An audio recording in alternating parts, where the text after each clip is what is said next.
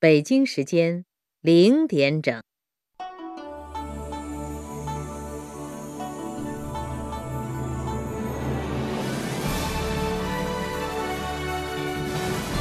中央人民广播电台《中国之声》。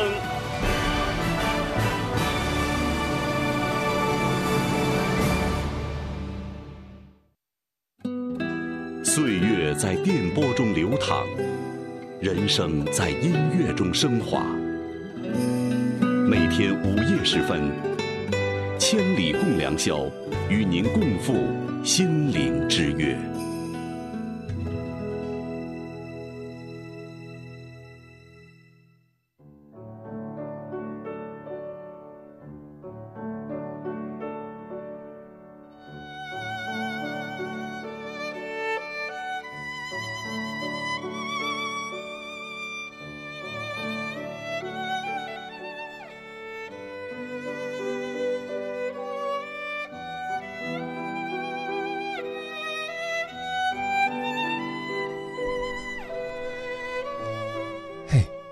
迎着电波，自在飞翔。晚上好，千里之内、千里之外的每一位夜行侠，你现在听到的声音来自中央人民广播电台中国之声《千里共良宵》，我是迎波，绰号鸭先生。今晚是第二百三十二次跟千里的好朋友们在每周四的凌晨准时相约，感谢你的守候。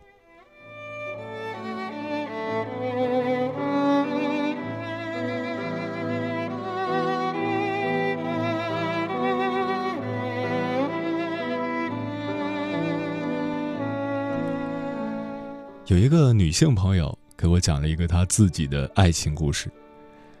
她与男友高二就开始谈恋爱了，读大学时两人在不同的城市，感情一直维持得很好。毕业出来工作后，两人就一直在一个城市工作，更是如胶似漆。因为男孩家境没有她的好，男孩一直在拼搏，想以更好的条件去迎娶她。恋爱第九年。男孩终于在市区买了房，并开始着手准备两人的婚礼。他们第二年年初拍好了婚纱照，准备年底摆酒席。年终的时候，男孩突然变卦，不跟她结婚了，态度非常强硬，一点商量的余地都没有，坚决要跟她分手。他哭着极力挽留，双方家长也交涉无数次，最终两人还是分了。他后来弄清楚了原因，男孩的公司年初来了一位又年轻又身材火辣的女孩，那女孩喜欢男孩高大帅气的样子，倒追他。男孩抵挡不住年轻女孩的攻势，最终选择与她分手。他伤心欲绝，十年的感情终究抵不过年轻美眉抛的几个媚眼。分手后有很长一段时间，他都很消沉，甚至想到死，每天的生活过得如行尸走肉。有一次，公司组织员工到丽江旅游，他也去了。站在丽江四方街的街头，那里挂满了许愿牌，他一个一个看过去，上面多数都是情侣间写的心愿，其中有一张牌吸引了他的目光。上面写道：“有些人陪你经历了风雨，曾经同甘苦共患难，最后不过是场风花雪月，慢慢的淡去了。最好的选择不过是遗忘。”他顿时如醍醐灌顶，如梦初醒。是的，既然对方已经离开，既然已经不能挽留，何不选择遗忘？他旅行回来后，仿佛变了个人似的，每天神采奕奕的上班下班，还抽出空闲的时间去学习充电。而今的他，也已结婚生子，家庭幸福。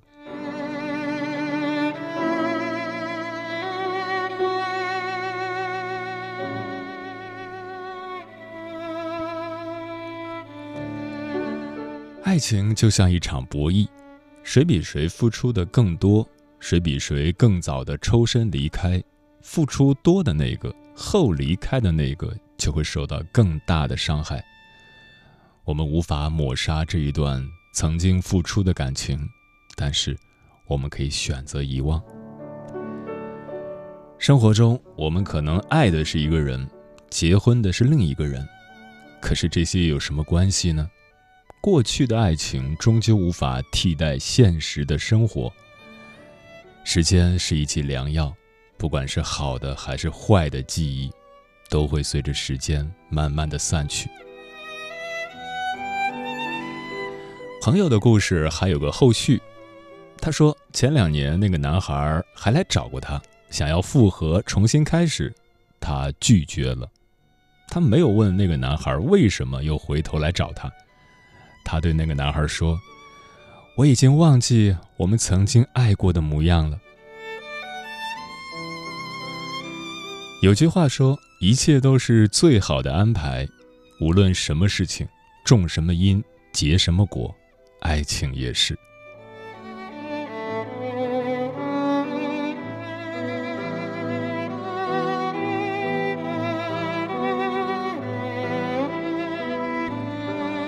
今晚千里共良宵，跟朋友们聊的话题是：所有的爱情都有结局。无论什么样的爱情，无非只有两种结局：一种终成眷属，一种无缘相守。没有谁可以逃得过。只是在一起的人未必就像我们看到的那样幸福，分开的人也未必注定孤独。时间会替我们安排好很多事情，有些人幸运的一开始就遇上了，有些人总是机不逢时。尽管爱情最好的归宿是可以相濡以沫、白头偕老，但曲终人散、天各一方的遗憾，谁又能说不是一种圆满呢？那么，你的爱情是什么结局？关于这个话题。如果你想和我交流，可以通过中国之声的官方微博或者我的个人微博，我是鸭先生乌鸦的鸭，找到“千里共良宵”的节目互动帖，和我分享你的心声。今晚，让我们一起共度良宵。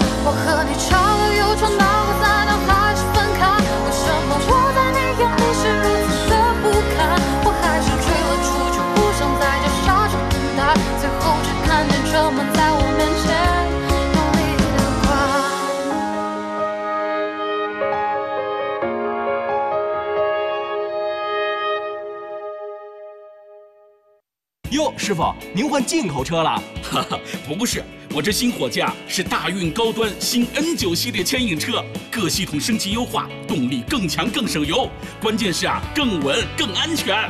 大运重卡，重卡典范。休息休息一会儿。你还记得这些经典台词吗？曾经六点半追动画的你，已经变成大人。是否还会偶尔想起童年里的那些动画人物？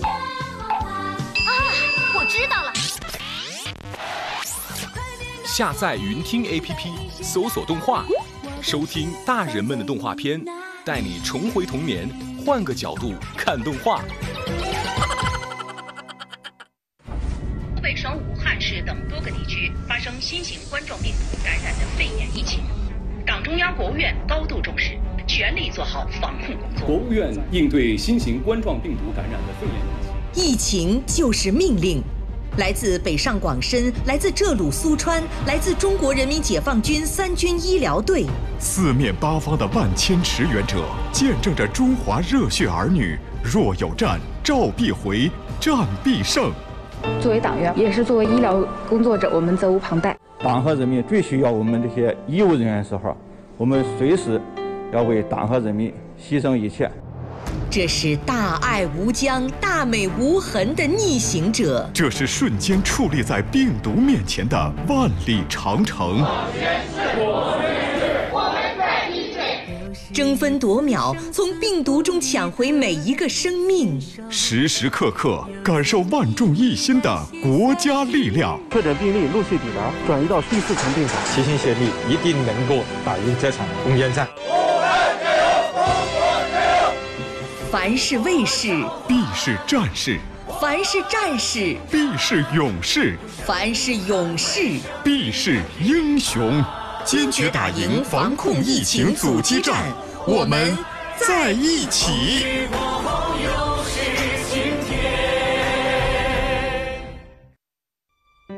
鱼说：“你看不到我的泪，因为我在水中。”水说：“我能感觉到你的泪，因为。”你在我心中，在每天的第一个小时，第一个小时，第一个小时，把你的心情故事告诉我，让我分担你的喜悦、欢乐、烦恼、忧愁。请相信，你的心情有人懂。夜晚的声音会发光。每天午夜时分，千里共良宵，与您共赴心灵之约。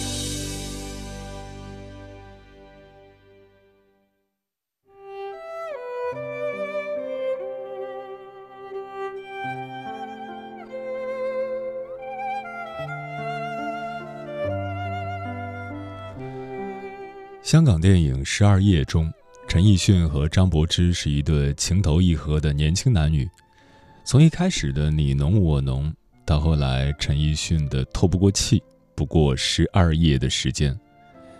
恋爱中的张柏芝好像个偏执狂，生活中不能二十四小时腻在一起，就如同缺氧，每天重复确认至少一百遍“你爱不爱我”，跟踪男友。信息没有秒回就原地爆炸，从众星捧月的女王变为亦步亦趋的女仆。一个爱情的悖论由此而生。被爱的人会说：“我并不需要你为我做这些。”但爱的比较多的人会说：“因为我爱你，所以愿意为你做任何事情。”爱情的残忍之处就在于，越是心甘情愿。忘了自我，越容易被遗忘，就像流沙一样，越是紧握越抓不住。被记住的反而是那些看起来我行我素的存在。今晚千里共良宵跟朋友们分享的第一篇文章，名字叫《爱情的结局总是无常》，作者司徒秀秀。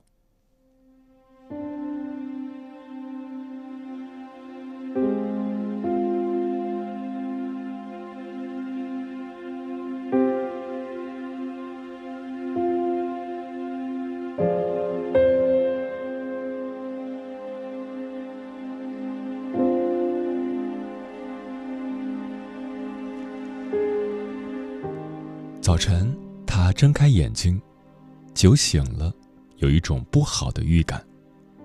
昨晚男人送他回家，路上是他先握住了男人的手，男人从了。到楼下时，他先说，抱我一下，男人抱了，他又说，亲我，男人拒绝了。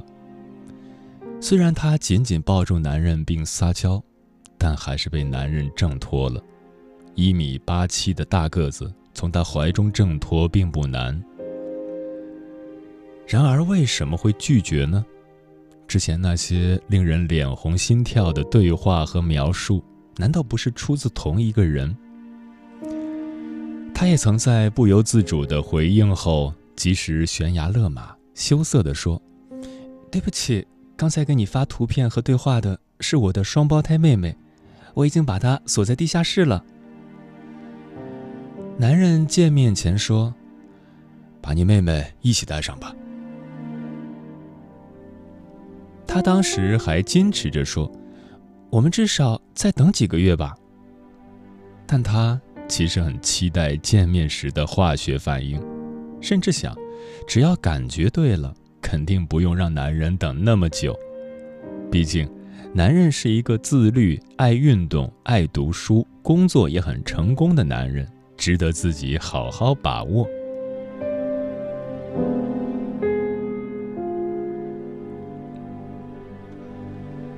他带着酒劲，闷闷不乐的洗澡躺下。如今回忆变成了讽刺。他做了一个梦，梦见自己去吃自助餐，从清晨吃到日落，已经很撑，还是忍不住去拿。起床后，他在朋友圈发了个心情，问大家这个梦是什么意思。有人评论，说明你空虚不满足。他睁眼，马上看手机，没有男人的问候，这是认识男人以来第一次。以往男人在苏州，他在南京，每天七点，男人必定发早安。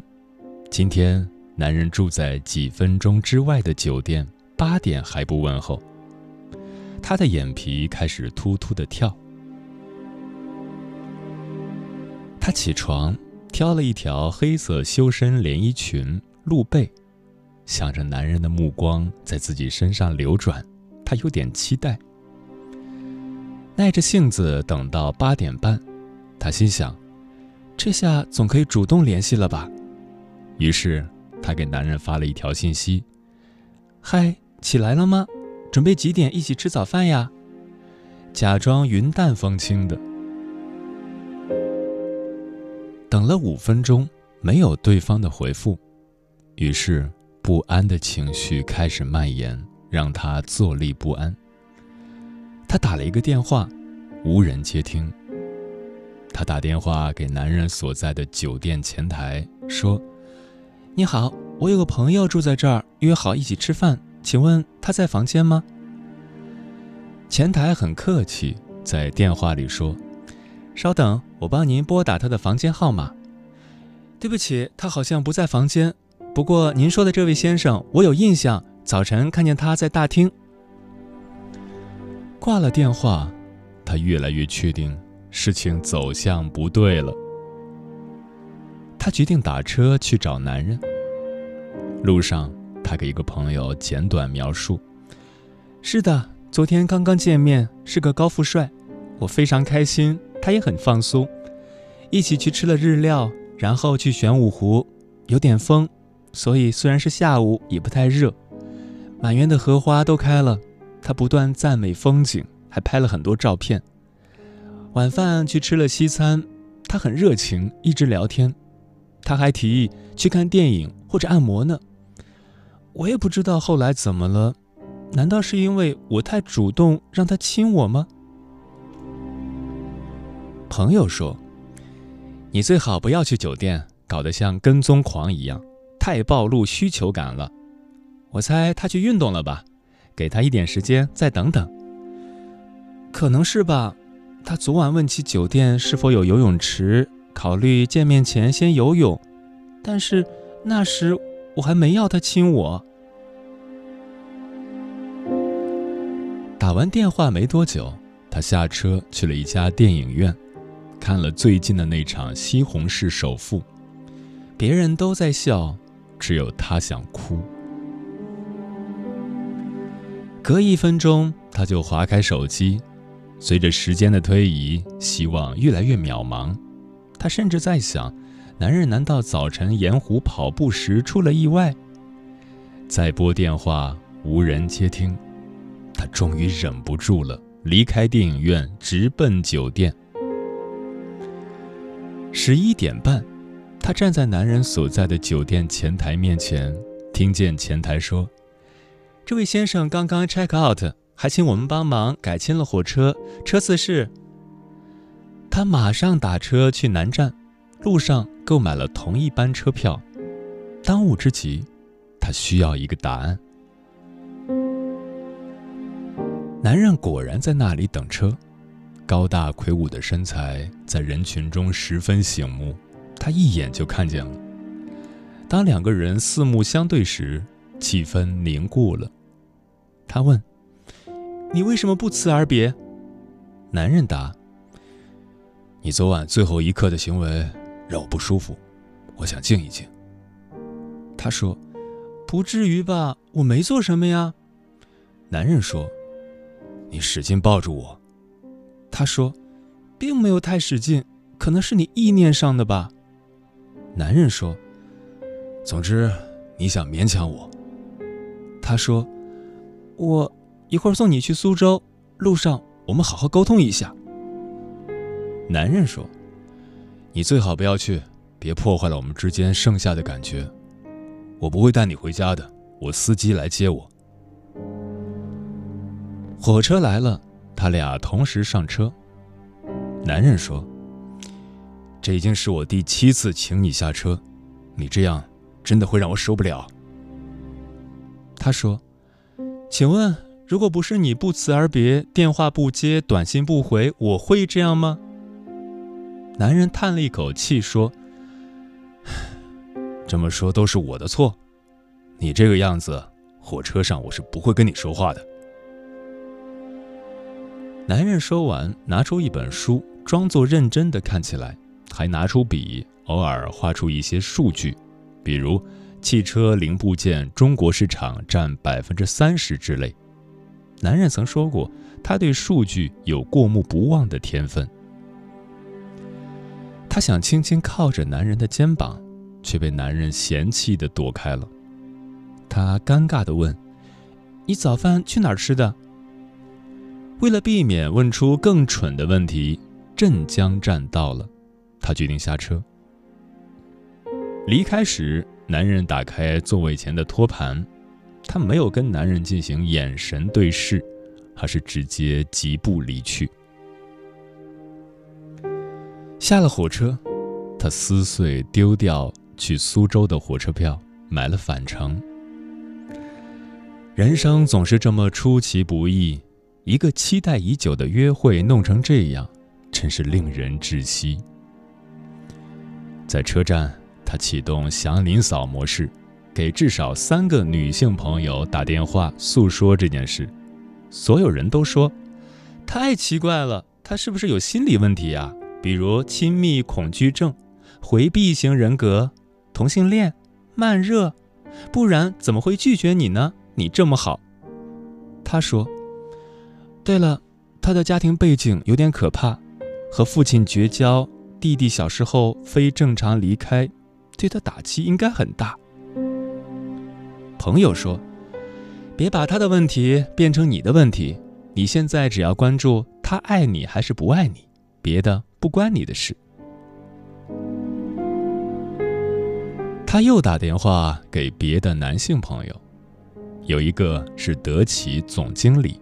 平时像爸爸一样，对方说：“你还是要庆幸早点离开了他，谁知道等着你的是什么奇怪的亲密关系？他的心里说不定已经被原生家庭摧毁了，不是你的问题，你不用自责。喜欢他，想要亲密很正常。”还有一个是垂涎他许久的已婚男，从来没有机会靠近他。每年请他吃几次饭。那个人说：“别说他来就是为了找女朋友，就算是我，你说亲我，我肯定不会拒绝。话说，你怎么从来没让我亲过你呀？滚！”他结束了今天的倾诉。一个人坐车，慢慢从刚才的亢奋激动，到在伤心的潮水里降落，再到无聊、空虚、失落，又占据了他。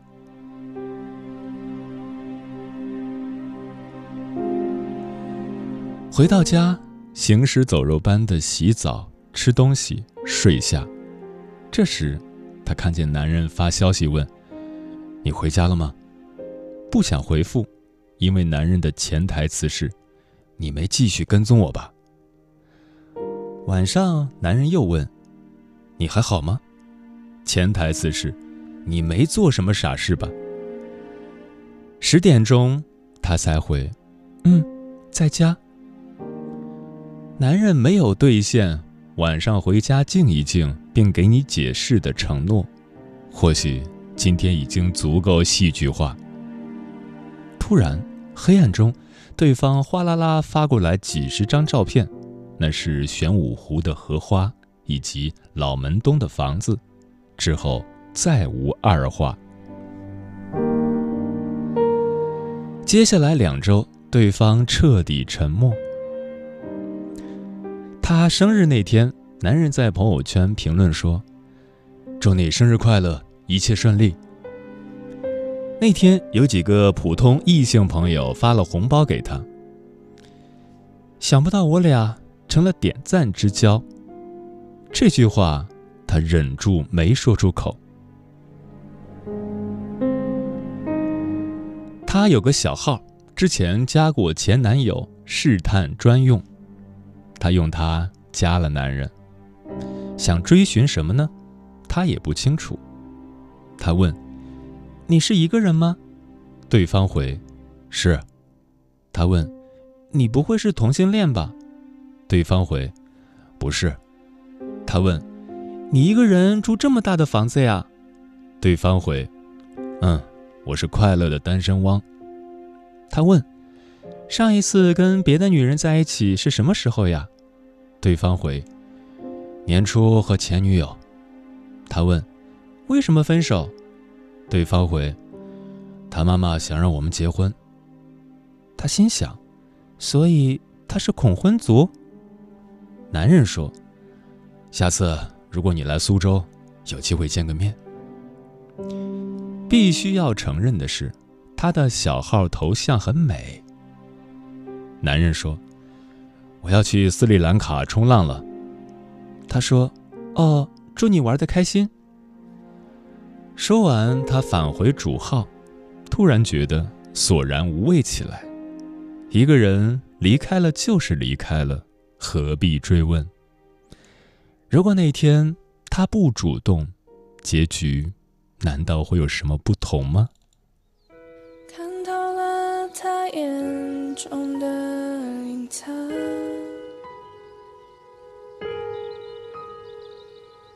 谁言语背后？闪烁着光，暗箭明枪，换谁作反？或许是不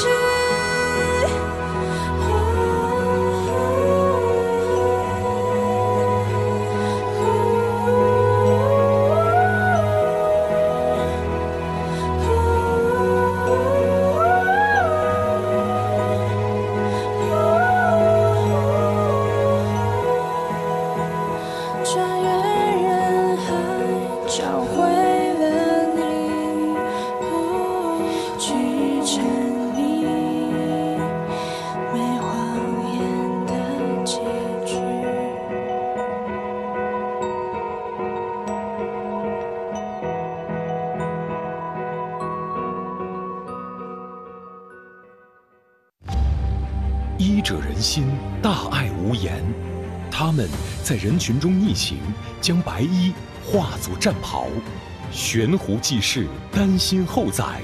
央广云听携手作家徐萌、演播艺术家李野墨倾力打造，向奋战在抗击疫情一线的白衣战士致敬。欢迎下载云听 APP，收听经典长篇小说《医者仁心》。儿子。妈今天刚打完怪兽回来，今天妈妈我是长头发，最后我们还是自己给剪了，虽然很丑，但是我觉得这是我见过自己等我平安回来。一个班下来的话，我们的衣服都是处于完全湿透的状态。这是我们的城市，我们的家。做医生虽然有苦有累，但是在成功抢救每一粒生命的时候，就觉得我们的辛苦是值得。在肆虐的病魔面前。他们是坚定的战士，在寒冷的冬夜里，他们是希望的明灯。他们是父母，是妻子，丈夫，也是儿女。他们在和时间赛跑，与死神搏斗。他们就是白衣天使，最美逆行者，坚决打赢疫情防控阻击战。我们在一起。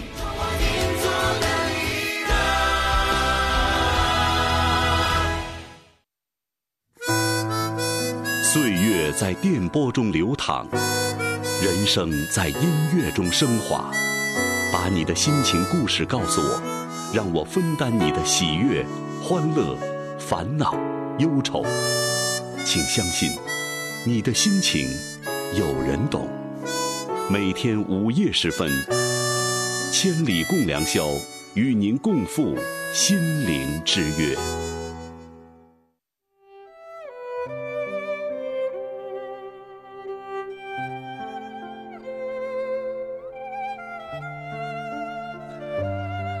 曾经有个哲学家说过，要让一段爱情永远的存活，唯一的办法就是让相爱的两个人彻底分开。分离似乎才是产生伟大爱情的必要条件。比如梁山伯和祝英台，如果真的生活在一起，就一定能保证他们一辈子很幸福吗？再比如罗密欧与朱丽叶，如果真的生活在一起，他们就一定能一辈子很开心吗？泰坦尼克号的男主角杰克如果没有死，他和肉丝能真的快乐的生活在一起吗？都不一定。爱情是轰轰烈烈的，但生活却止于平淡。这里是正在陪伴你的中国之声《千里共良宵》，我是迎波，绰号鸭先生。我要以黑夜为翅膀。带你在电波中自在飞翔。今晚跟朋友们聊的话题是：所有的爱情都有结局。关于这个话题，如果你想和我交流，可以通过中国之声的官方微博或者我的个人微博艾特我是鸭先生乌鸦的鸭，找到“千里共良宵”的节目互动帖，和我分享你的心声。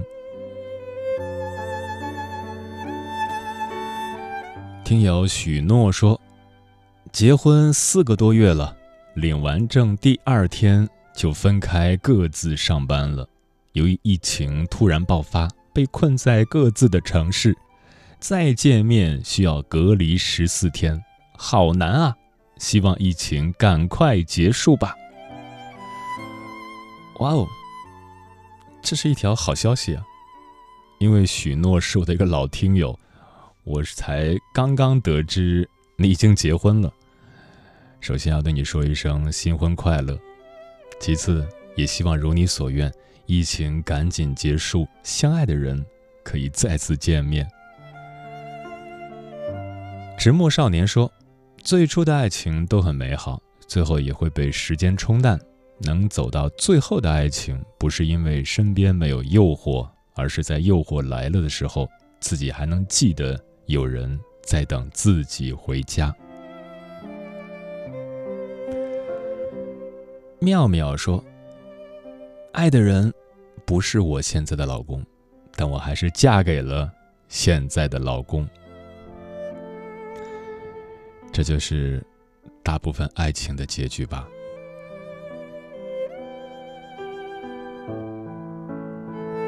倪佳说：“终成眷属，值得庆贺；无缘相守，也没啥遗憾。红尘中迷失了多少痴情客。”要习惯相遇与别离，把所有要失去的东西都当作是借来的片刻欢愉，而到了归还的时间，得知我幸不得我命。娃娃说：“我谈了一个朋友，最后我们还是分手了。他不懂得我跟他说的每一句话，沟通是我们最大的问题。”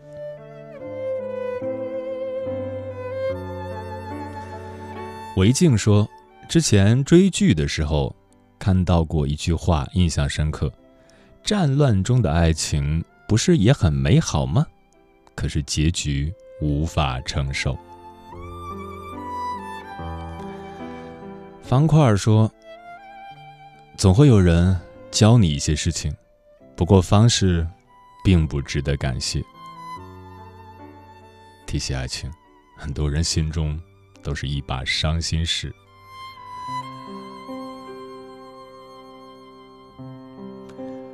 城门革新说：“爱和被爱都不如相爱。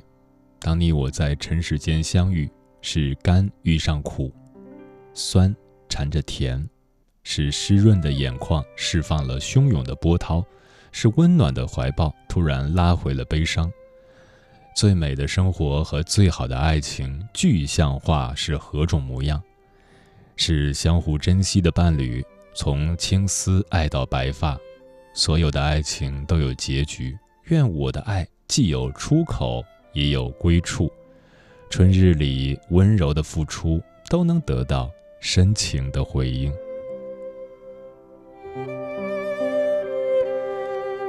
嗯，很多时候。我们对于爱情的失望，往往是现实与期望相差太大。在想象中，我们每天都应该深深的爱着对方，一起过日子，时时刻刻都为对方着想。早上一个拥抱，晚上一句“我爱你”。我的缺点你要容忍，你的缺点我也包容，生活会是如此的幸福。但现实中要实现这些，真的太难了。很多时候。我们都想不明白，他为什么不能体谅一下我？他为什么不能理解一下我？他为什么不能多陪陪我？他为什么总是抱怨我？面对如此多的为什么，我们能够做的就是改变自己的想法，接受真实的生活。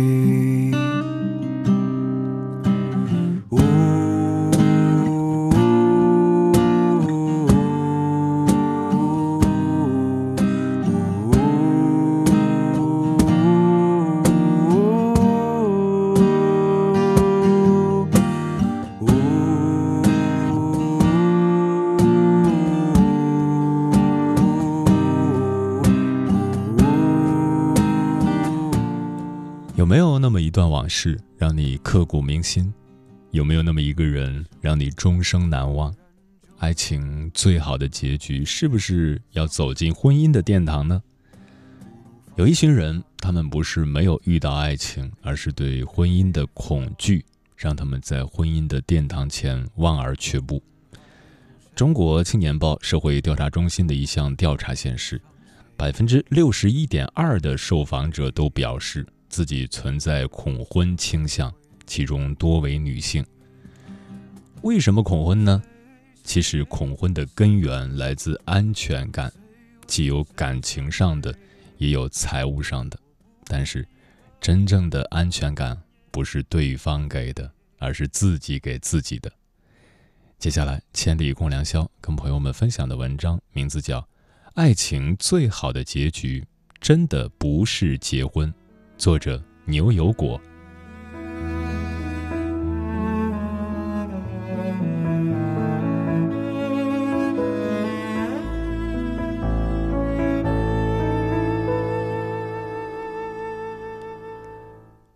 上个月，我的好朋友晴儿突然在朋友圈宣布离婚，这个消息一下子就在朋友圈炸了。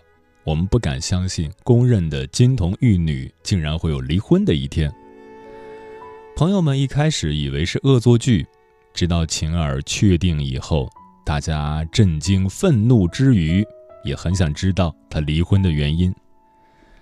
晴儿不解释，背上行囊，只身去了西双版纳，那个他们曾经度蜜月的地方。他说：“婚姻从这里开始，也要从这里结束。”一个月后，晴儿从西双版纳回来了，在我家里住。他比以前清瘦了不少。谈到离婚的事，晴儿悠悠地说了一句：“爱情最好的结局，真的不是结婚。”我的心咯噔一下，问晴儿为什么。她终于对我敞开心扉，聊起她和前夫李希明离婚的真正原因，令我唏嘘不已。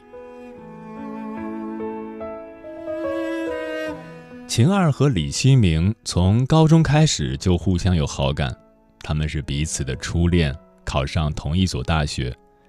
大学期间，两人一起去图书馆，一起去食堂吃饭。周末的时候，两张电影票，一桶爆米花配两杯可乐，两个人满足的像个孩子。毕业以后，两个人就结婚了。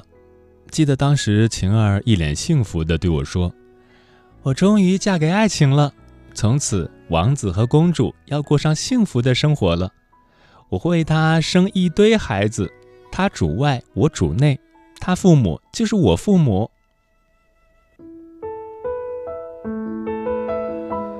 那时的我们都非常羡慕晴儿能嫁给爱情。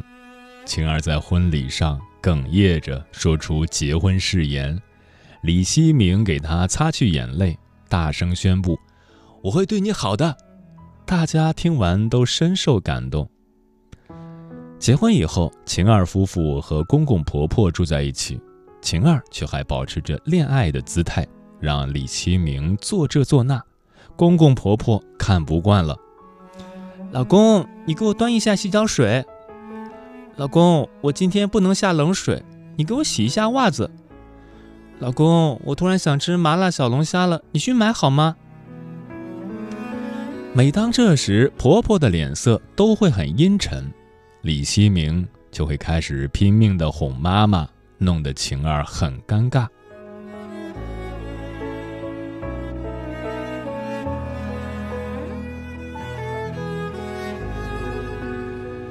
结婚三个月，婆媳矛盾终于爆发。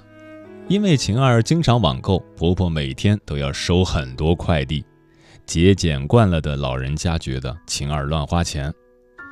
晴儿和婆婆解释：“妈，现在是网络时代，很多东西在网上买会便宜很多呢。”婆婆充耳不闻，坚持认为女人过日子能省就要省，将来还要生孩子养孩子，你必须会持家。争辩到最后。婆婆说了句：“我儿子在结婚大事上太不慎重了。”气得晴儿哭着回了房间。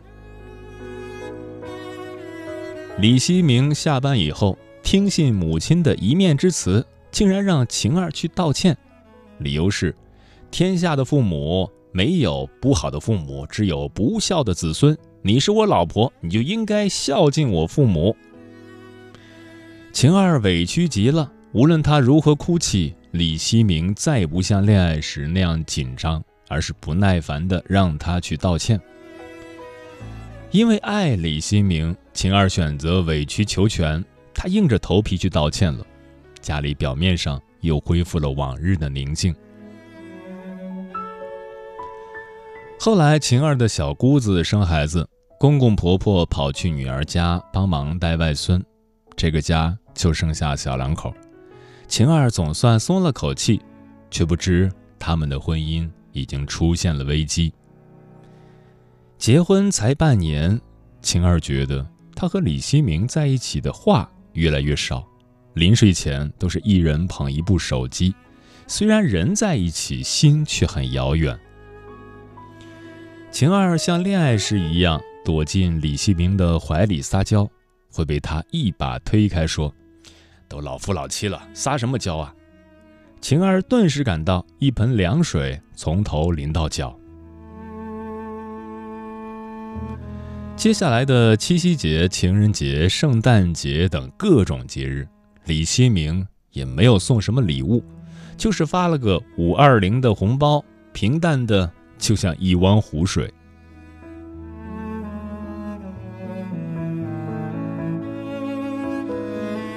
结婚后会面临很多家庭琐事，洗衣做饭、打扫卫生、收拾家务等。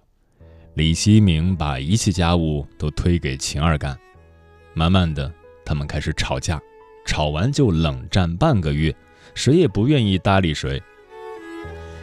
再好的感情也经不起斤斤计较，就算勉强和好，过了几天又开始吵。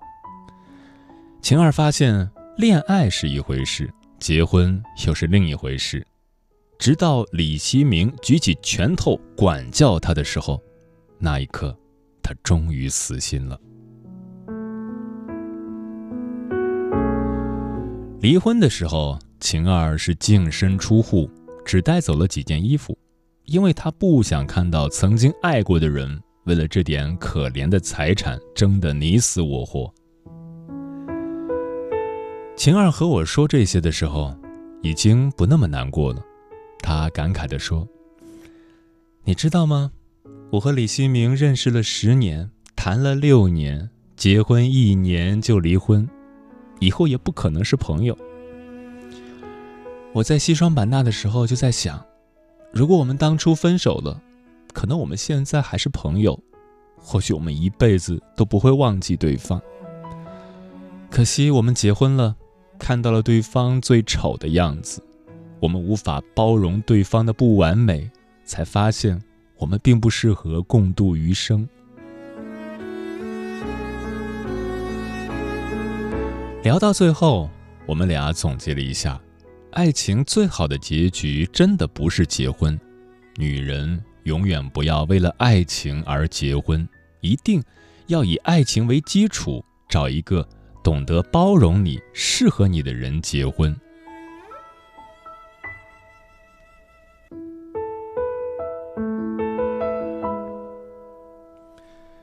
最近演员凌潇肃火了，她精湛的演技令人刮目相看。终于摘去了姚晨前夫的头衔，网友们开始肯定她是个好演员，她也成功的洗白。关于凌潇肃和姚晨的婚姻，凌潇肃背上渣男的骂名很多年。其实他和姚晨的婚姻就是相爱却不适合结婚的一对。早前，姚晨和凌潇肃之间的恋情被很多人看好，因为这是从大学期间就开始建立起的感情。大学时期风流倜傥的凌潇肃是公认的男神帅哥，而大嘴巴姚晨则像是一个丑小鸭。姚晨的颜值从现在来看都很难被划到女神行列，只是姚晨在大学期间情商非常高。很快就吸引了凌潇肃的注意。他们从大学建立感情，到毕业之后走入婚姻殿堂，这一路走来堪称娱乐圈的模范夫妻。婚后，姚晨接拍完《武林外传》后，开始大红大紫，地位和名气都比老公凌潇肃要高了。姚晨很忙，而凌潇肃一直在拍戏。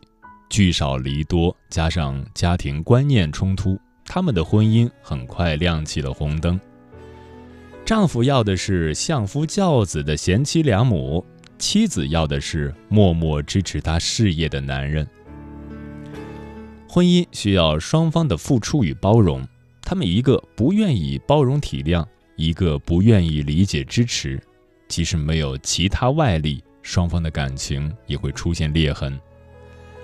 他们最终离婚了，离婚的原因其实很简单，和相爱却不适合的人结婚，好比买了一双喜欢却不合脚的鞋子，各种挤脚，只有自己最清楚。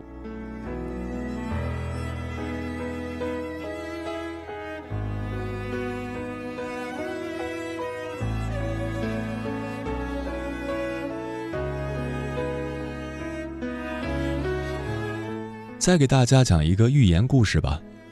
飞鸟喜欢看鱼在水里游得自由自在，鱼爱看飞鸟在天空翱翔，于是他们相爱了。他们试着为对方改变自己，飞鸟学习游泳，鱼则练习飞翔。当飞鸟冲进水里的时候，很快就淹死了。这个寓言告诉我们，两个世界的人永远不要在一起。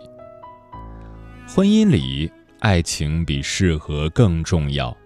两个相爱却并不适合结婚的人结合在一起，没什么好结局。贝里克说过：“你所结婚的对象，是在你最脆弱时觉得最适合于你的人。如果因为炙热却不适合的爱情而结婚，只会灼伤了彼此。也许到了最后。”你们连朋友都做不成，从最爱的人变成最恨的人，是一种怎样的残忍？爱情是花前月下的浪漫，婚姻并非诗和远方，而是找一个适合你的人分享命运。你爱他，却不一定最爱他。爱情最好的结局，真的不是结婚，它可能是。天各一方的思念，也可能是相忘于江湖的落寞。即便如此，你还是要相信爱情，不忘初心，继续前行。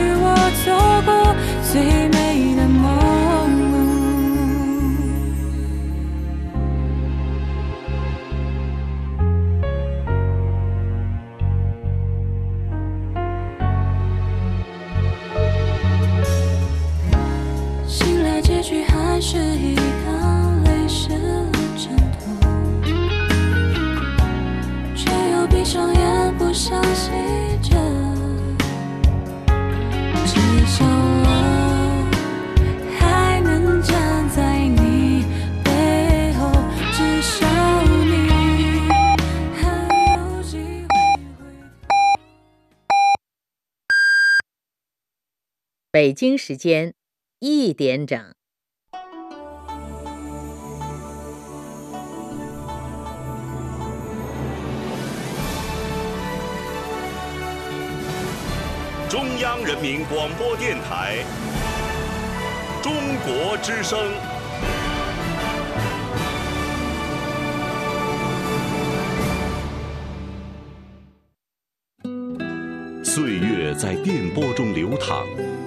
人生在音乐中升华。每天午夜时分，千里共良宵，与您共赴心灵之约。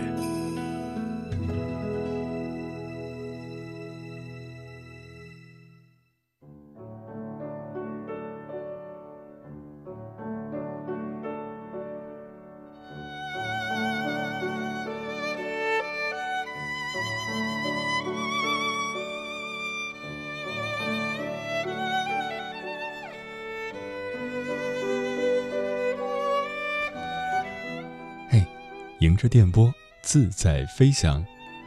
晚上好，千里之内、千里之外的每一位异行侠，欢迎回到第二时段的中国之声《千里共良宵》。我是迎波，绰号鸭先生。我要以黑夜为翅膀，带你在电波中自在飞翔。今晚跟朋友们聊的话题是：所有的爱情都有结局。关于这个话题，如果你想和我交流，可以通过中国之声的官方微博或者我的个人微博艾特我是鸭先生乌鸦的鸭，找到《千里共良宵》的节目互动帖，和我分享你的心声。在接下来的一个小时，让我们继续共度良宵。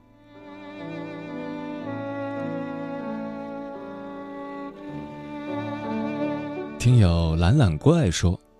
我初二时喜欢上了班里一个成绩很好的男生，那时我成绩很差，差点被学校劝退。后来我鼓起勇气表白了，他跟我说他也喜欢我，让我好好准备中考，如果考上一所高中就在一起。初三那年，他每天为我辅导功课，我从年级倒数。最后考上了上海市一所市重点高中。尽管最后我们没有在一起，但这段经历我不会忘记。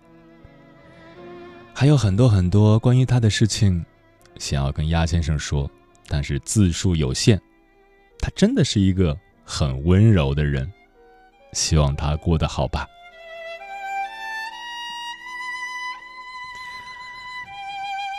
一段感情，不管有没有开始，如果你因为这段感情变得更好了，那这段感情就是良性的感情。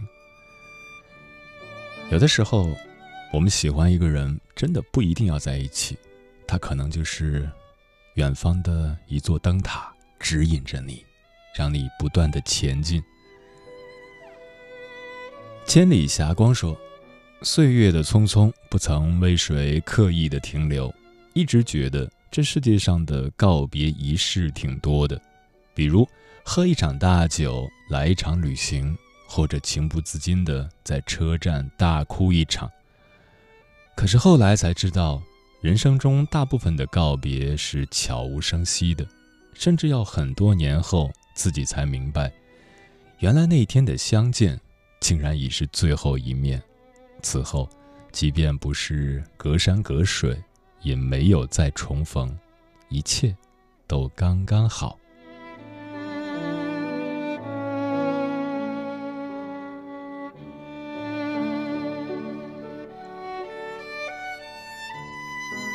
硬币荷叶说：“我曾庆幸，那时你我并不知道青春短暂，终有一别，也并不明白那一刻。”尚未奔赴远方的我们，即将变成留在记忆里的少年。你可知多少岁月代替了那些无人知晓的期许？多少沉默覆盖了眼前毫无结局的重逢？或许那句没有说完的话，那双没有伸出的手，反倒是命运的另一种仁慈。它让那不可抗拒的离别。承担了记忆的一切罪责，也冲开了今时的所有不甘。不管你曾是不期而遇的欢喜，还是不可避免的忘却，亦或只是终将释怀的旧友，我总愿意说：谢谢你，让我有梦可做。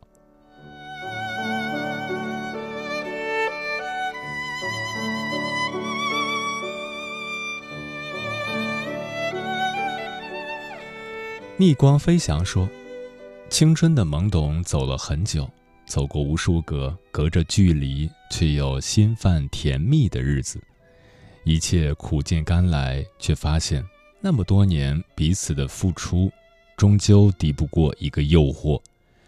你以为情感决堤一泻千里，可在转角处，你何尝不会看到另一番风景？缘起缘灭，自有定数。”终有一天，你会明白，失去比拥有更踏实。学会与过去好好告别，未尝不是另一种圆满。深情不及久伴，厚爱无需多言。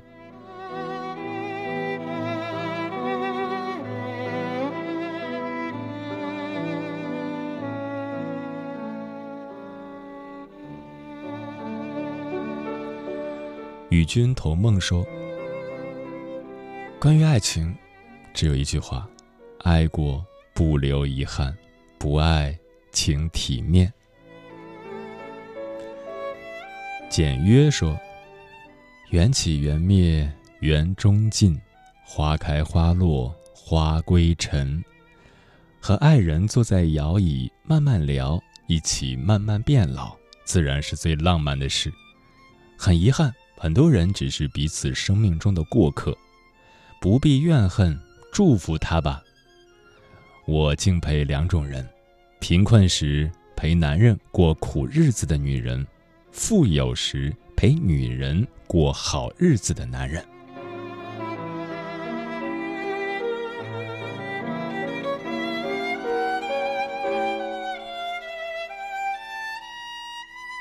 半颗星辰说。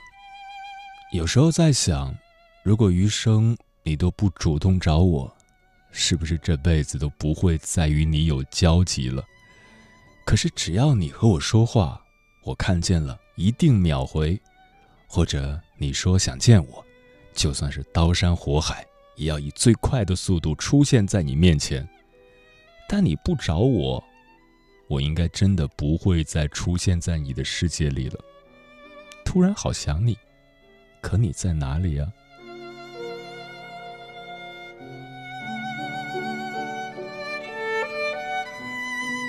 奈的读音不念耳说，爱情总归是有结局的，无论好与坏。四年前结束了一段算是比较长的恋爱，在一起六年，异地五年，异地结束的那一年却分手了。那个时候真的难受，真的觉得可惜。现在再回想，那是最好的结局，对彼此。都是一个好的选择。无论结局怎样，爱情终究让人成长。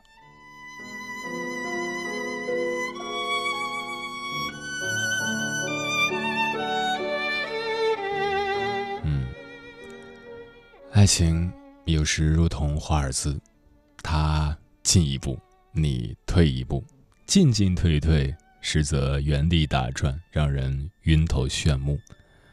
而好的爱情应该是两人步调和方向一致，你走一段，他走一段，共同到达更大的舞台。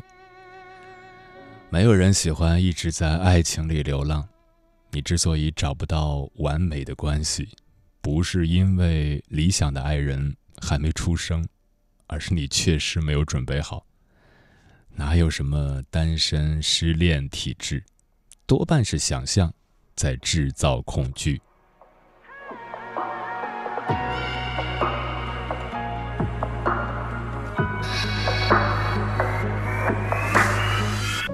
当爱情遗落成遗迹，伤心刻画成回忆，想念几个世纪，才是刻骨铭心。若能回到冰河时期，多想把你抱进处里。你的笑多疗愈，让人深夜苏醒。失去你的风景，像座废墟，像失落我问你。能否一场奇迹，一线生机？能不能又再一次相遇？想见？你只想见？你未来过去，我只想见？你。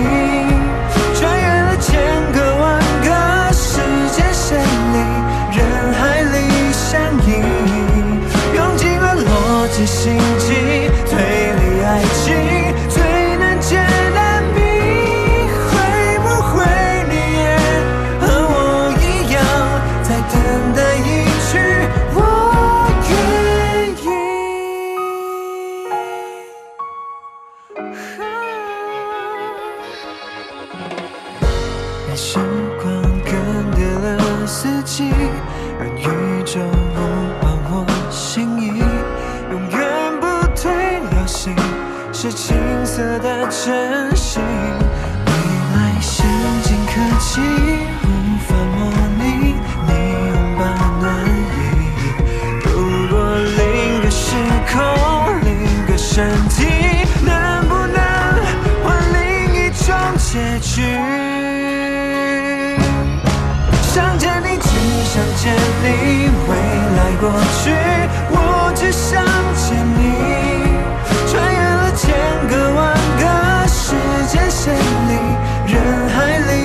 相依，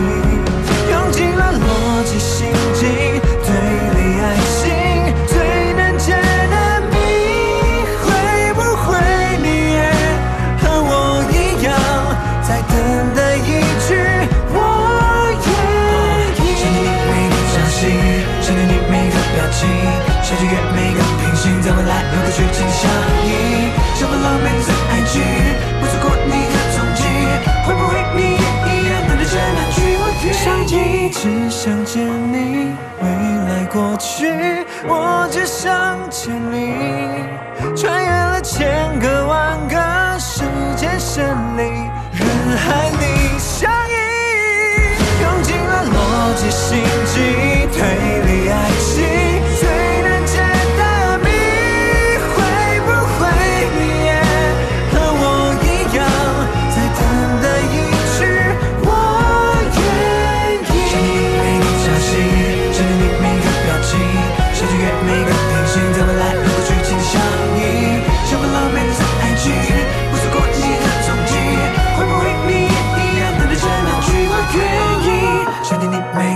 心，想见你每个表情，想穿越每个平行，在未来和过去紧紧相依，充满了每段爱情，不错过你的踪迹，会不会你也一样等待着那句我愿意？我们总是在用双眼探索世界，这一刻，停下来，去聆听，解放你的双眼，用双耳，用双耳，用双耳。去感受世界。Ethereal Sound，中央广播电视总台音频客户端云听现已上线，高品质声音聚合平台，好听在云听。更多内容，打开手机下载云听 APP。岁月在电波中流淌，人生在音乐中升华。把你的心情故事告诉我。让我分担你的喜悦、欢乐、烦恼、忧愁，请相信，你的心情有人懂。每天午夜时分，千里共良宵，与您共赴心灵之约。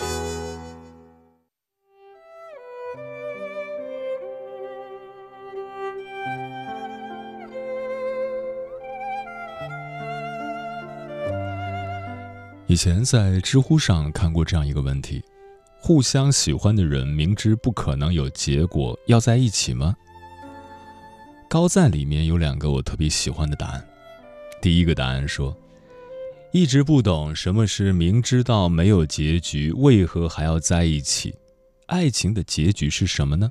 是确立关系吗？结婚生子吗？白头到老吗？甚至变成更好的自己，都不是吧？爱情一定有结局，不爱了或者一直爱，和在不在一起毫无关系。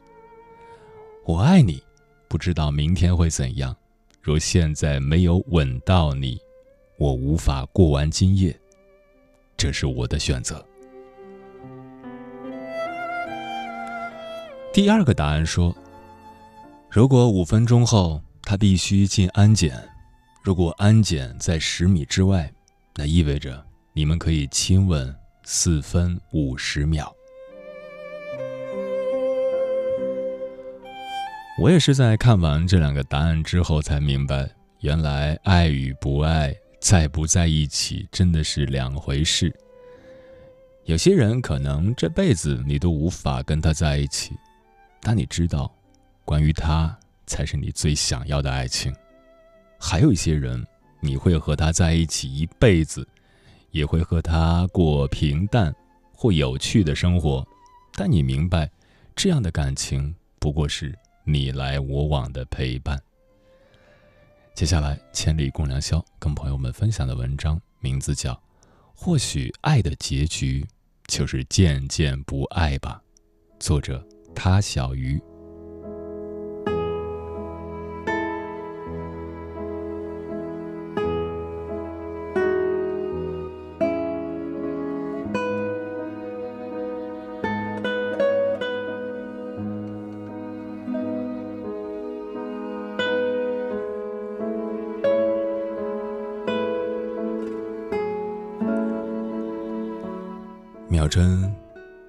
滴答的，为你轻缓的呼吸声伴奏着。我弓起身子，看了看时钟，绿色荧光显示四点四十三分。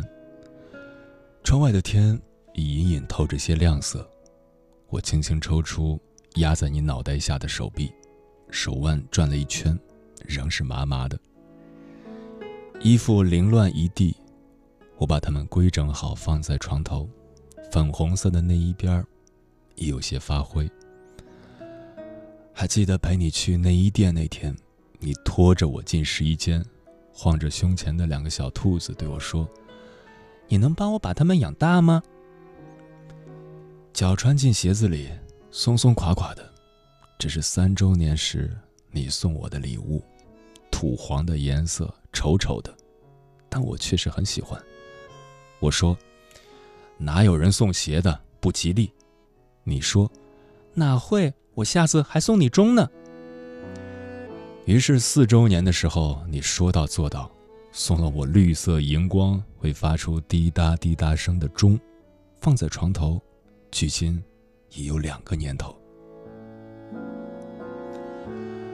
我走进厨房，吃剩的打包盒散在料理台上，猩红的汤汁漫开来。我拿了块干净点的抹布擦了擦，然后拧开水龙头，水顺流而下。我洗着手。心想还好租的是老公房，水一直不大，不然我真担心会吵醒你。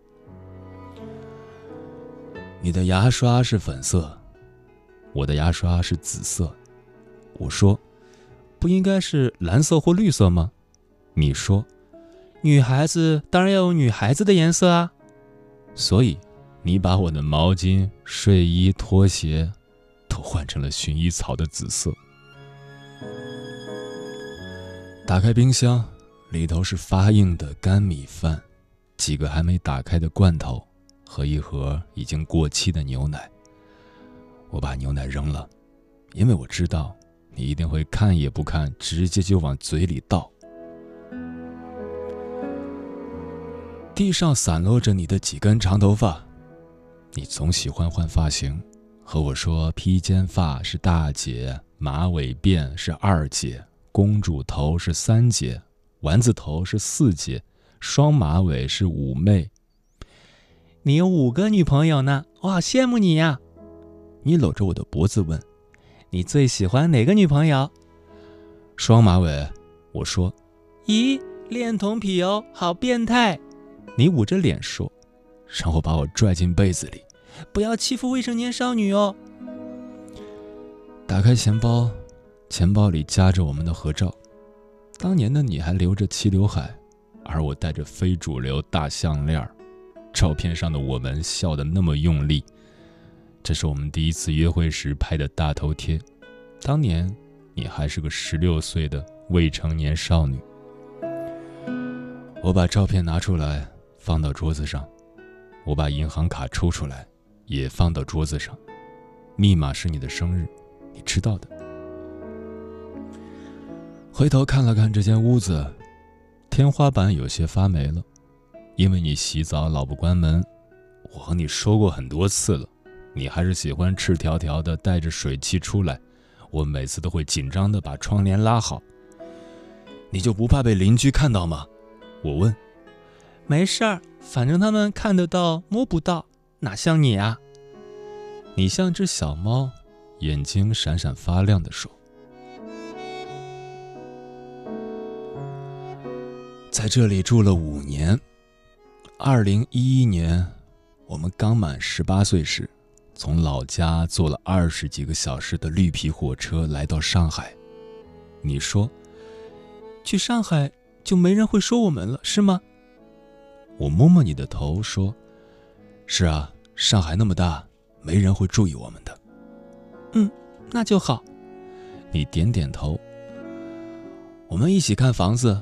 房东不满地说：“电话里不是说两个小姑娘吗？我这间屋子不借给谈朋友的。”阿姨，我们都是女生了，只是她比较喜欢男生打扮而已。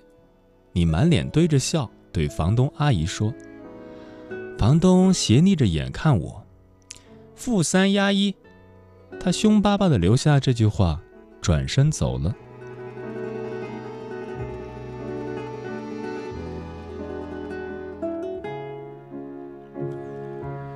地铁早高峰，能把人挤怀孕，也能把人挤流产。老公，我觉得后面那个人在摸我。你咬着我耳朵小声说。我回头，那人一米八几的大个子，眼睛向下轻视的看着我。我握紧的拳头松开了。那我们往里站一点吧。一起吃晚饭。你说，这腊肉好吃不？我妈自己腌的，我说，嗯，好吃，可下饭了。我扒拉着饭，却见眼前的你眼神一点点暗下去。你说，哎，好讨厌过年啊。我问，为什么呀？你说，因为过年就要半个月看不到亲爱的啦。我没有接你的话，却把头几乎埋进碗里。其实我知道，因为你妈又催婚了吧？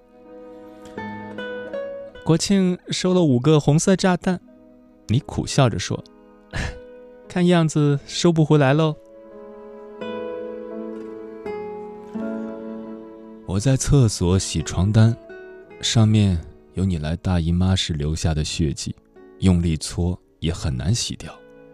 你说：“老公，要么我不去了，把钱留着，我们买台洗衣机吧。”我摇摇头说：“没关系的，你去吧。”公司里的人总说要给你介绍男朋友，可你总推脱着说不用了，我怎么能再不让你去参加集体活动呢？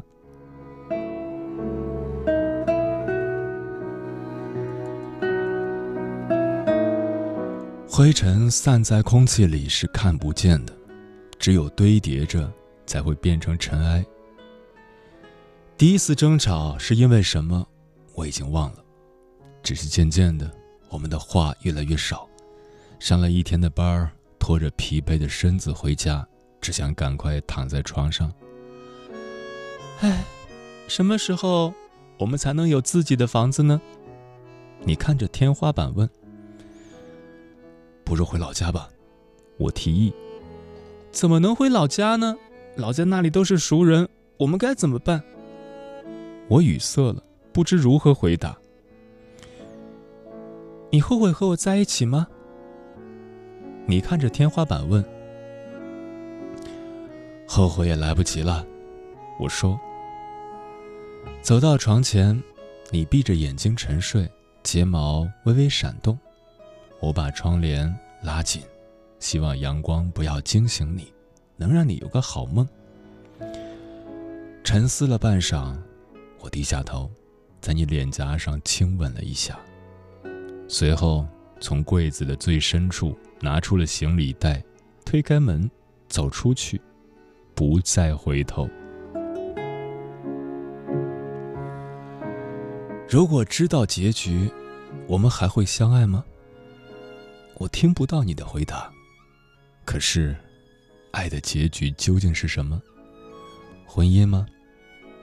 多少人在婚姻中纠缠折磨，至死方休？或许，爱的结局就是渐渐不爱吧。唯一能保留的，就是回忆里的你，和我自己。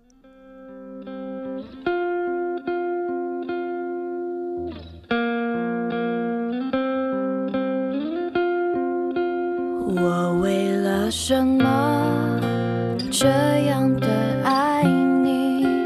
你知道什么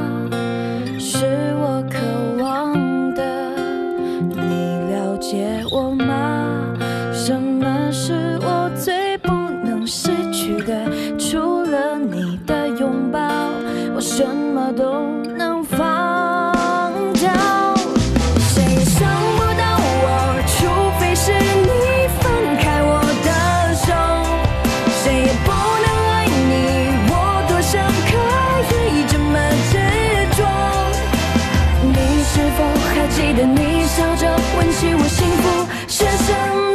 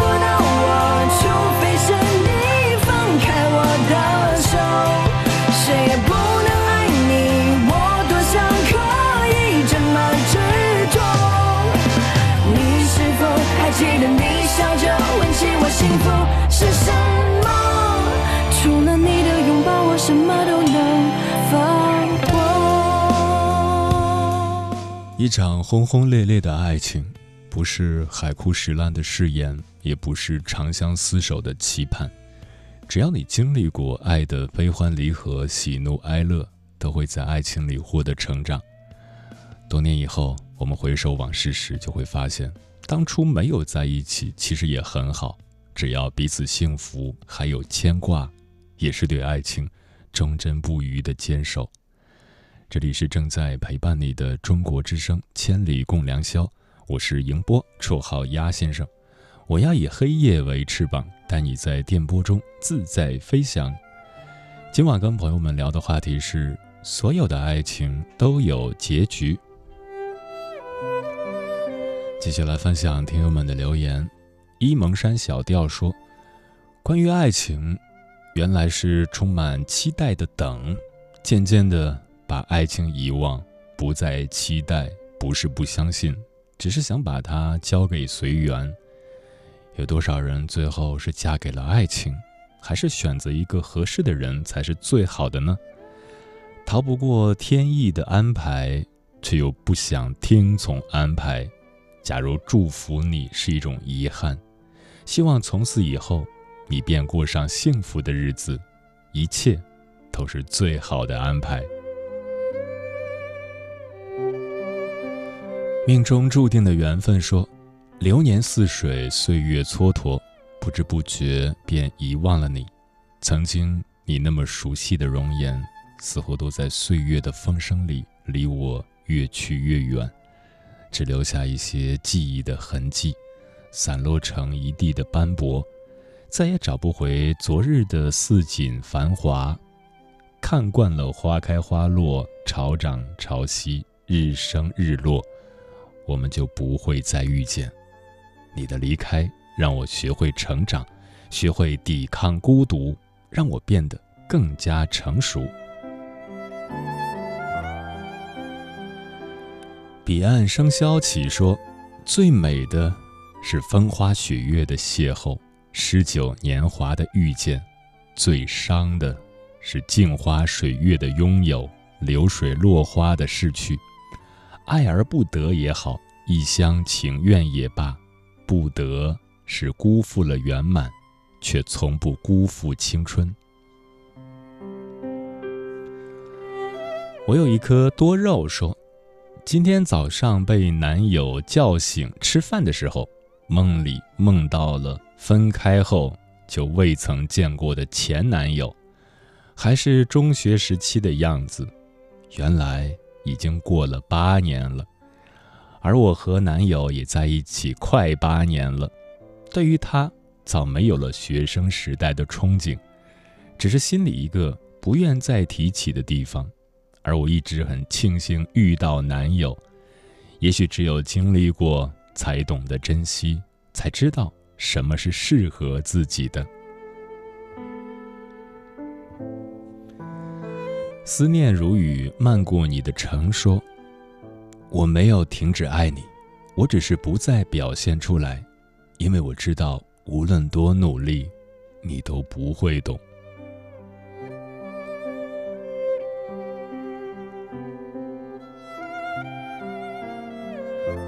孙亚马说：“关于爱情，想说的太多，但如果将爱情转为友情，又比爱情快乐。看到他快乐就好，虽然很累。吴大新说，结局无非是谁是谁非，只要那个人还在，哪怕是是非非，都是最美的结局。以令说，我喜欢的男孩，我在他面前总是唯唯诺诺，担心他。但在他看不到的地方，总是很热烈、很热烈的喜欢着他。我不知道我和他的感情会有什么结局。”只知道我很认真、很执着的喜欢他。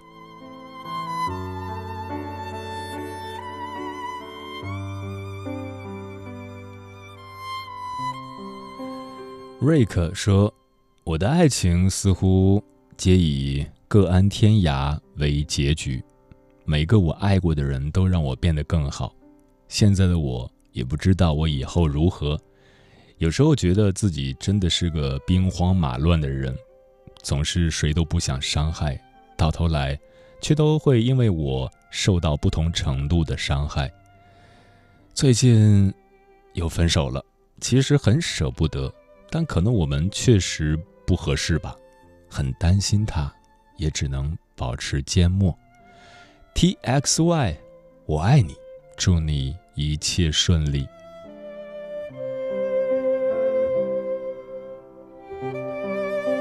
blue 说，高二追过一个深爱的女生，最终被家长干涉，没了下文。庆幸我们现在还是好朋友。或许爱情最美的结局，真的不是走到一起。高三的最后时光，祝你我皆能圆梦。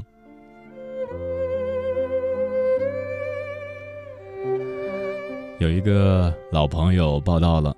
静安的秋说：“杨先生，好久不见。上次听你直播才大一，现在我已经大四了。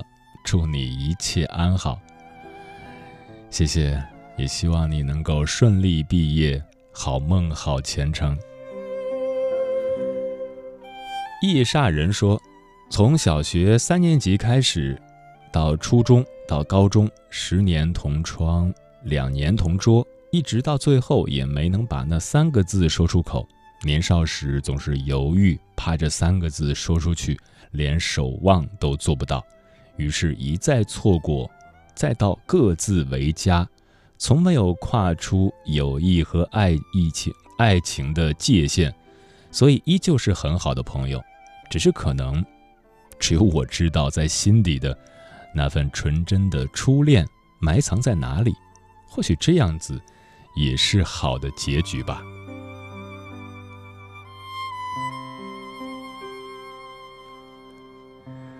浩浩说：“天长地久有时尽，此恨绵绵无绝期。”那个人曾在你的心里留下过痕迹。永恒的爱情不是滔滔江水，而是细水长流。而我最近正好有了中意的人。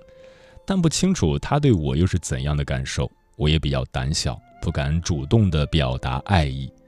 虽然我不知道这段爱情的结局如何，但是我会努力的经营这段感情，提升自己，争取走向完美的爱情。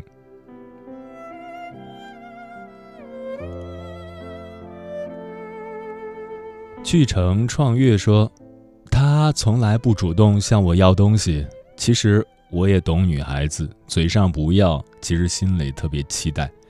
每次给他买东西，他总是嫌贵，偷偷买给他一些，他也总是各种埋怨，还吐槽我：“你给自己买点衣服不好吗？你那件红卫衣都穿了多久了？”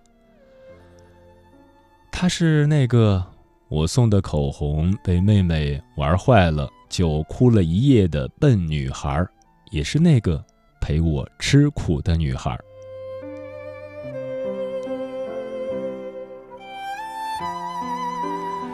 喵太监说：“所有的感情必然是有结局的，要么是分手，要么是结婚在一起。只是有的结局好，有的结局坏。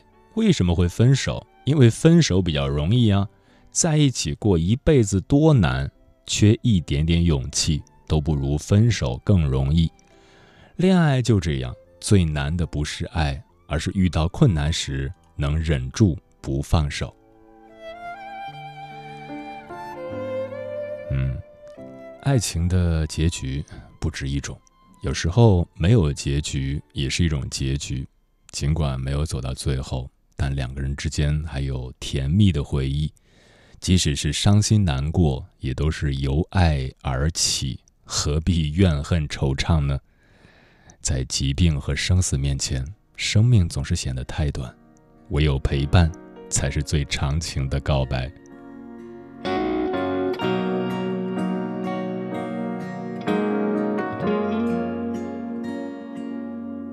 拜托，别再假装太认真，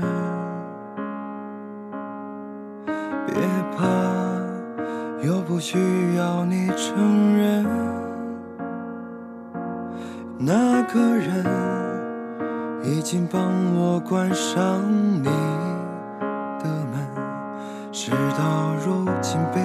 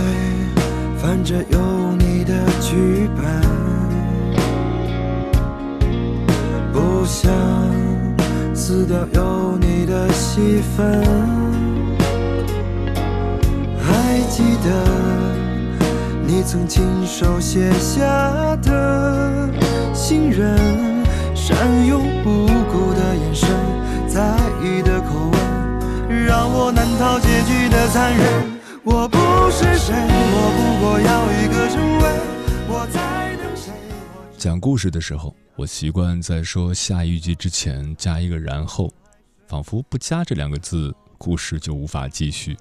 可是。不是所有故事都有然后，比如，有一棵树爱上了马路对面的一棵树。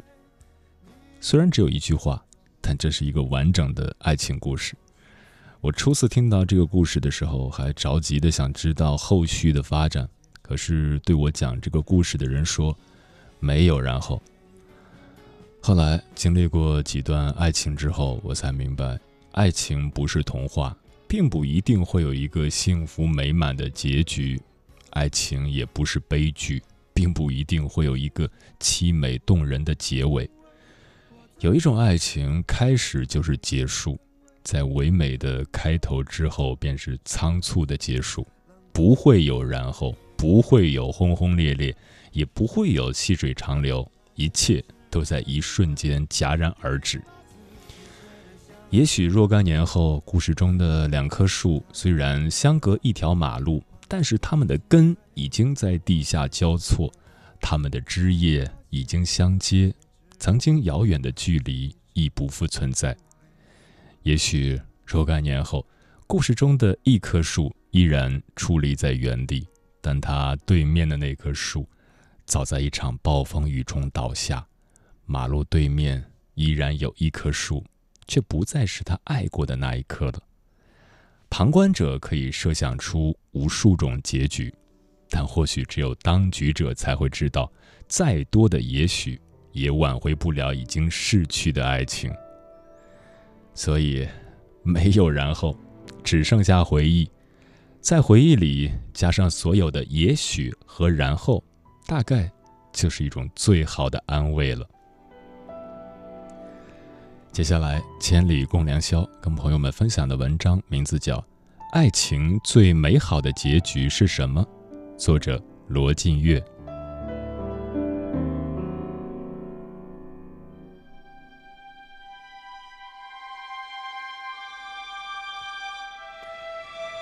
在现实生活中，对于男女之爱，不论哪种形式，都不乏这样惨烈的结局。从一开始你侬我侬，到后来的你死我活。那么，爱情曾经是那么美好，那么热烈，为什么后来会变质呢？在回答这个问题之前，我们先来了解一下爱情到底是什么样子。关于爱情的样子。每个人都可以脑补出自己的画面。如果感觉不够充分，可以来听听王菲的这首歌《我愿意》。每个活在爱情里的人都会有一种充分的想象力，生活中的每一件小事情都会因为爱情被赋予新的意义。比如，你晚上要见心爱之人，你可能特意早起，穿上一身喜欢的衣服，然后精心的打扮自己。哼着歌出门，上班时工作也特别有干劲，烦心事也变得不烦了，爱情因此就改变了一整天的意义。所以，没有一种情感可以像爱情一样能聚集如此巨大的能量，一旦聚集起来，就会像开快车一样的过瘾和失控，所以才有了为爱痴狂，干什么都愿意。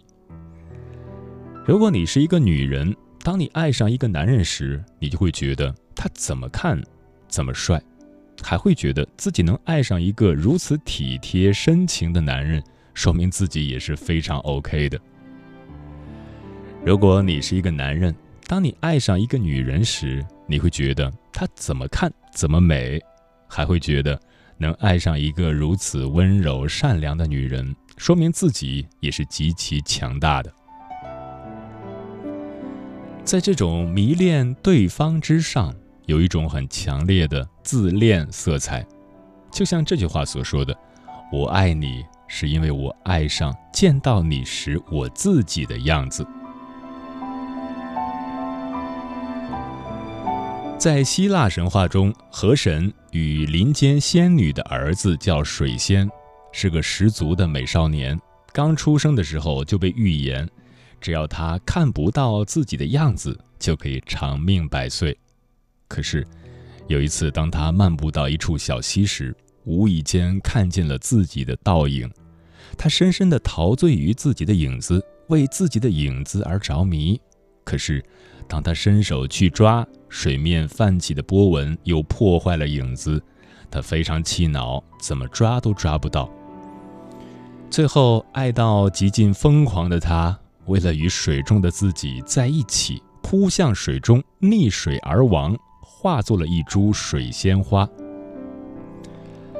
爱情所呈现的感觉，就像水仙痴迷于水中影子的样子，会把所有美好的意义赋予对方，也会因为对方的美好来确认自己是好的。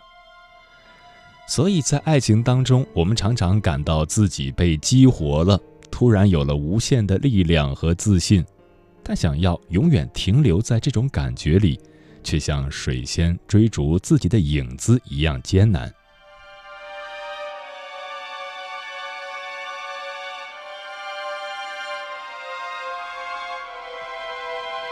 爱情的矛盾就在于，飘起来时很美很美，但总会落地的，比如身体接触、赠送礼物。现实中的帮助都是落地的动作。当你内心的情感聚集到一定程度，必然想要表达，就会通过现实的途径。然后你会发现，没有一种现实的方式可以恰如其分地传达你的情感，这就是落地的冲击。举例来说，当一个人说“我爱你，我什么都愿意给你，我愿意给你所有的一切”。换一种表达，这么说：“我爱你，我送你一本书吧。”第二种可见，但永远不充分。送了书，还送车，还送房，一直送下去，觉得爱情也不过如此，太不充分了。第一种感觉更充分，但如果爱是持续的，就不得不向第二种现实着陆。这时候，现实的瑕疵感会替代一部分爱情唯美的虚幻感，就像影子上面出现的波纹一样，让人难受。接受不了爱情着陆的人，就会走向极其悲壮的结局，像神话里的水仙，像古代的梁山伯和祝英台，像日本小说《失乐园》里的主人公，他们会用跟爱情永存的方式，试图留住一种极致的美好。这样的感觉，如果放在现实中，我们一定会觉得对方是爱疯了。那么，在现实生活中，如果允许爱情落地的正常人会怎么选择呢？他们会继续前行，到达一个分岔路口：A，指向婚姻的需要，你那么爱我，我们能一辈子不分离吗？B，指向更亲密的需要，你那么爱我，可以每天爱我多一点吗？对于正常的男女交往。当无论用什么都不能表达自己的感情时，婚姻就是一个极好的选择。再加上还可能会出现孩子这样的锚点，爱情就彻底尘埃落定了。可是那种虚幻而浓烈的美也就不复存在了。而对于无法顺理成章进入婚姻的爱，比如婚外情，显然这只有闭路可选。渴望会越来越强烈，可是能越来越亲密吗？显然做不到的，所以会滋生更多的埋怨、嫉妒，甚至是恨意，爱情也随之变味儿了。所以，爱到深处会在现实中落地，而在着陆的分岔路口，无论你是向左还是向右，现实生活中的爱情都会失去最初的美好。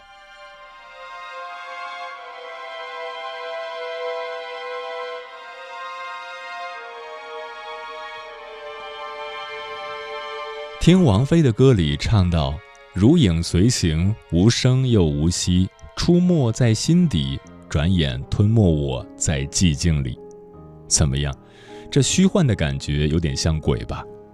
爱情就像一个影子在水里，当你保留一些幻想和痴迷时，它会美得让你感觉自己在发光。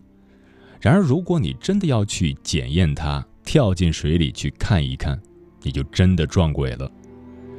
当你开始在现实中去检验爱情时，也就开始在消灭爱情，因为感觉里的美永远无法从现实中去获得答案。所以，如果你感觉很爱一个人，你觉得对方渣也好，鬼也罢，不要去检验他爱你到底有多深。即便你真问了，对方也答了“月亮代表我的心”，你也不要。苏格拉底式的问下去：“月亮到底是有多真？月亮能值多少钱？”因为说到底，爱情就像空气里的香水味儿，若隐若无，时常在，真要用力闻，就闻不到了。任何一个人，只要在爱情里认真起来，爱就没有葬身之地了。所以，爱情想要被长存。只有一种方式，那就是通过记住一个人来记住一种属于你自己的感觉。这样的结局在现实中似乎很难让人接受，所以爱才会成为一个千古不变的难题。每个人都需要，每个人都试图去留存，但又总是对爱充满了无边的失望和怨恨。或许。唯有从幻中来，再从幻中去，才足以留存那种真的虚幻感。而至于回到现实，是任何付出都不足以比拟的。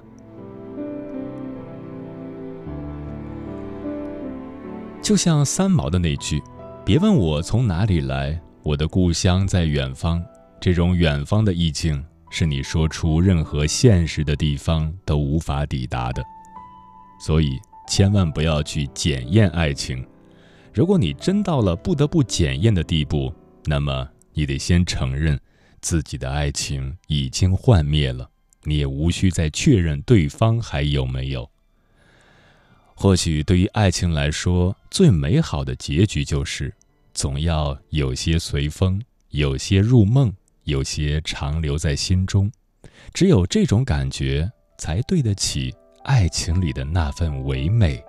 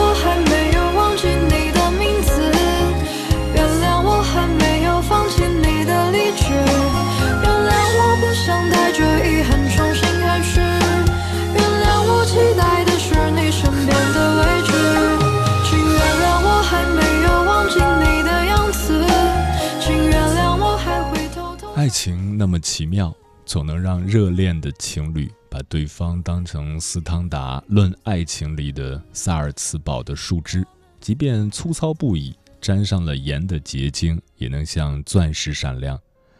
爱情的滤镜总会让人陷入虚假的想象，我们不断牺牲自我，追求完美爱情，可理想中的亲密关系依然遥不可及。我们为了维持一段感情委曲求全，可在患得患失的日常背后，依旧是无止境的寒心酸鼻。爱情有一百万种开始的方式，也会有一百万种相处的模式。不管最终的结局是什么，切记在爱情中迷失自我，或者万念俱灰，甚至不再相信爱情。杜拉斯说：“爱之于我。”不是肌肤之亲，不是一蔬一饭，它是一种不死的欲望，是疲惫生活中的英雄梦想。我们都是王尔德口中的烫痛过的孩子，但依然爱火。我们都要相信爱情会回来的，只要你学会独立自信的相爱。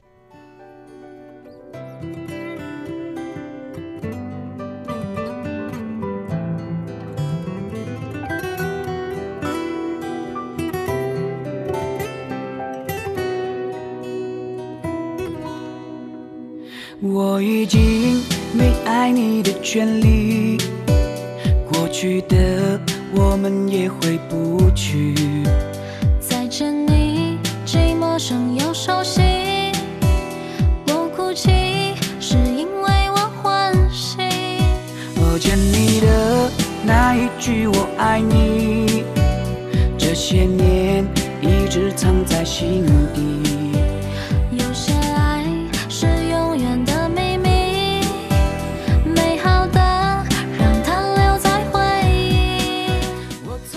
时间过得很快，转眼就要跟朋友们说再见了。感谢你收听本期的《千里共良宵》，我是央广中国交通广播的主持人迎波，绰号鸭先生。每周四的凌晨与你相约千里。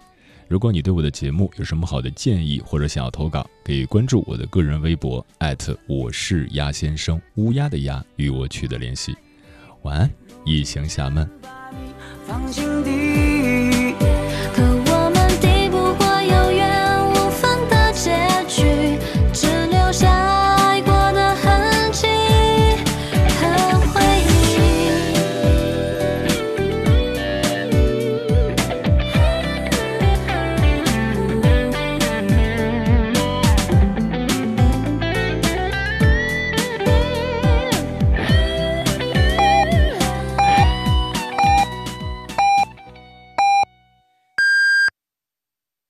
北京时间两点整。精彩故事，百态人生，历史传奇，时代写真。中国之声，记录中国。